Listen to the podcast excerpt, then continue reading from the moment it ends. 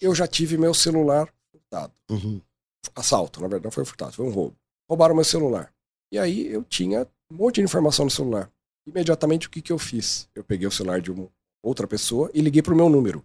Imediatamente. O cara atendeu e falou assim: não desliga, não desliga, eu quero comprar meu telefone de volta. Você falou pra ele? O cara desligou. Ele não, esperou eu fazer uma oferta. Eu preferia pagar para pegar meu telefone de volta a perder os dados. Isso é um tema que eu vou falar pra você agora. O ransomware tem essa parte de pagamento pra chave. Você é a favor ou você é contra? Eu- É, isso é, é um, é- com perdão da palavra, isso é uma pica, é uma pergunta. É, você sabe que nos Estados Unidos tem uma lei para você não pagar porque você alimenta o crime. Totalmente. né? Existem seguros Uhum. não pagam esse cara, mas te pagam o seu prejuízo. Então, existem problemas que se você não pagar, você quebra a sua empresa. Uhum. Uma empresa de 30 anos, 40 anos que não investiu em segurança, não adianta chorar, porque o cara não tem backup. O backup já está é, é, infectado, né? Ele Uhum. volta e aí, se formata tudo, volta o backup, pum, o problema é de novo. Quer dizer, o cara simplesmente ele perde a empresa dele, ele paga. O que, que você acha disso? Eu, eu sou totalmente contrário a pagar. Contra pagar. Sou totalmente contrário a pagar. Apesar de, eu ter dado o meu testemunho do. Não, eu, eu quero de volta. Eu passei um perrengue. Fui lá, comprei outro aparelho, perdi dados, perdi contatos. Na época não tinha tudo sincronizado em nuvem, Sim. então para mim era muito mais grave perder todos os meus contatos. Né? E aí hoje vai naquilo que eu falei de boas práticas, mais o ferramental. Né? É, quem hoje não tem backup e não tem um disaster recovery, tá, tá bobeando. É, Tá tem. bobeando. É. É, é- é que nem ter. Eu tenho seguro do meu carro há muito tempo. E espero que nunca use. Eu espero nunca, Nunca usar. usar, claro. Eu não quero bater meu carro, não quero que ninguém roube meu Claro. carro. Mas tá lá e eu vou renovar no próximo ano. E vou continuar renovando. Sim, o dia que eu precisar, eu, eu tenho que ter um seguro ali. Então, se a gente pegar qualquer eventualidade, né? A gente tem que ter antivírus, boas práticas. A gente falou do, do phishing, spoofing, blá, blá, blá, blá, blá. Sim, aconteceu. Deu pau. Deu pau. Alguém entrou. Uma empresa americana que pagou, que todo foi. É que a JBS, ela Uhum. pagou, né? É, pagou um volume, nem vou falar, uns milhões de dólares, porque a, a, a, a carne nos Estados Unidos parou também, né? Quer dizer, a JBS Sim. parou, Você, você parou a fazer- logística, parou a distribuição, parou o açougue lá que vendia, foi quebrando. Você tem que fazer conta. Pois é, assim, fazer qual, conta. Qual, qual- qual é o prejuízo menor? E não é, não é só nem o prejuízo da JBS, é o prejuízo do- é econômico. no, no mercado, no mundo. Eu, eu há um, um tempo e atrás. aí, paga ou não É, paga? eu, há um- eu, há um tempo atrás, eu fiz, eu tive uma aula de. de, é, foi muito legal, eu tive uma aula de ética e filosofia num curso de, de conselheiro de administração que eu fiz. E é, aquilo me marcou muito, porque o professor deu a definição de dilema. Assim, o que é dilema? É quando você tem duas alternativas igualmente ruins. Uhum. As duas são ruins. Então você É, escolhe, escolhe uma das duas. As duas vão ter um preço enorme, para você. enorme. Nenhuma das duas vai te deixar feliz. Mas sim, você escolhe a que vai te deixar menos infeliz. Pois é. Aí no caso aí de, puta, sequestraram meus dados. Ah, eu tenho backup, eu tenho disaster recovery, eu volto. Claro que vai dar trabalho, claro que vai custar alguma coisa, algu- alguma coisa vai morder no bolso. Sim.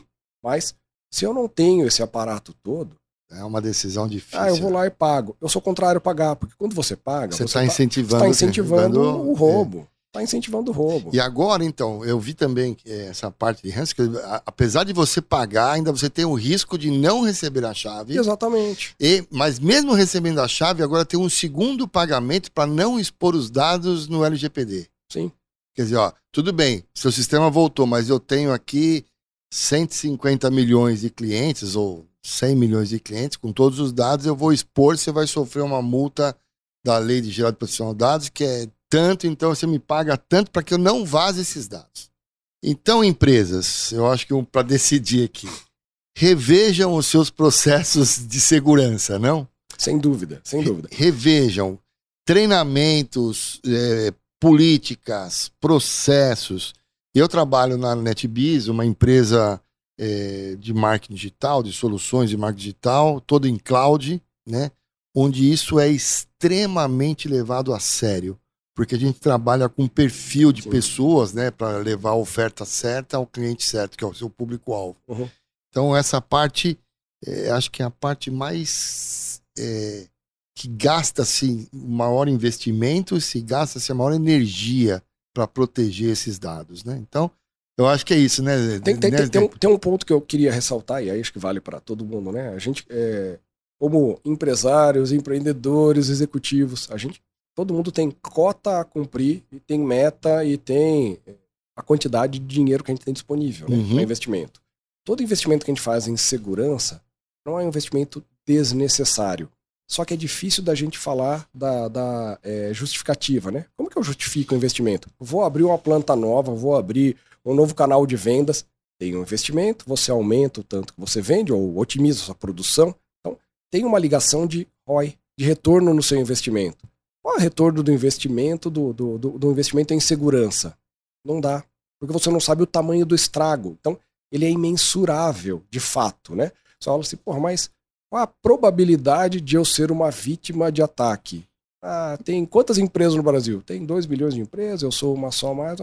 Essa conta nunca vai fechar. Uhum. Então, não é um, um, uma boa prática a gente falar de investimento em, em infraestrutura ou investimento em, em, segurança cibernética como tal, né, como um todo, falando em retorno de investimento. A gente sempre tem que colocar qual é o tamanho do risco que a gente está evitando. Perfeito. Qual é o tamanho do problema que eu estou evitando? Assim, Sensacional. Eu tenho, eu tenho, um seguro de vida. Para quê? É. Assim, se, se, eu, se eu vier a faltar, a minha família vai ter algum apoio. Então, ah, o seguro de vida não é para que eu não morra, né? É claro. para que, é que o, o, estrago seja, minim, seja minimizado mitigado, e continue, é, né? Mitigado. Então, na empresa, perfeito, perfeito. como que eu vou fazer conta, né? Assim, isso cabe para todos os tipos e tamanhos de empresa, qualquer segmento. Então, assim, Pô, mas só uma empresa pequena. Não quer dizer que você não esteja no alvo de alguém que esteja claro. querendo entrar através de você para pegar um grande marketplace. Claro, então, exatamente então, isso. É, a conta ela não, não, vai, não pode ser uma conta de investimento com retorno. Ela tem que ser uma conta contra o tamanho do risco. Qual é o risco de, da sua empresa quebrar? De você ficar uma semana sem faturamento? De você ficar uma semana sem fornecer para um grande magazine? Ou vazar os dados que você conseguiu. O tamanho da multa que tamanho, você tem. Tamanho. Tudo isso tem que ser somado ali. Responsabilidade fiscal que você tem. Né?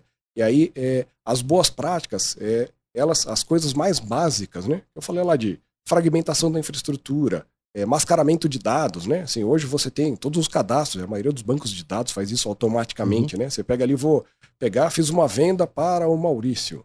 Então eu tenho nome, o endereço, o CPF, o número do seu cartão de crédito. Tudo. Essas informações elas não podem estar na mesma não, não. tabela, É, né? é- Então eu segrego as informações Sim. e aí eu mascaro o dado.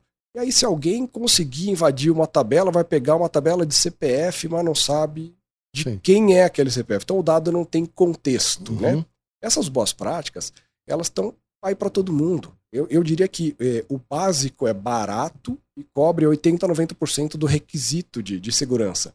Então não é pensar em super sofisticação, é pensar em coisa mais básica, mais, mais pé no chão, mais arrozinho com feijão, né? Assim, eu estou cumprindo o meu básico, esse básico não custa caro, não é trabalhoso, não estou falando de projeto da NASA, estou falando de coisas simples, boas práticas. Que é aquilo que você falou da bicicleta, né? A minha bicicleta tem um cadeado, a do outro não tem. A- Aqui tá 100, vai ser roubada antes. Não é? É barreira. É qual, qual a barreira que você tem? Uma produção, voz e conteúdo.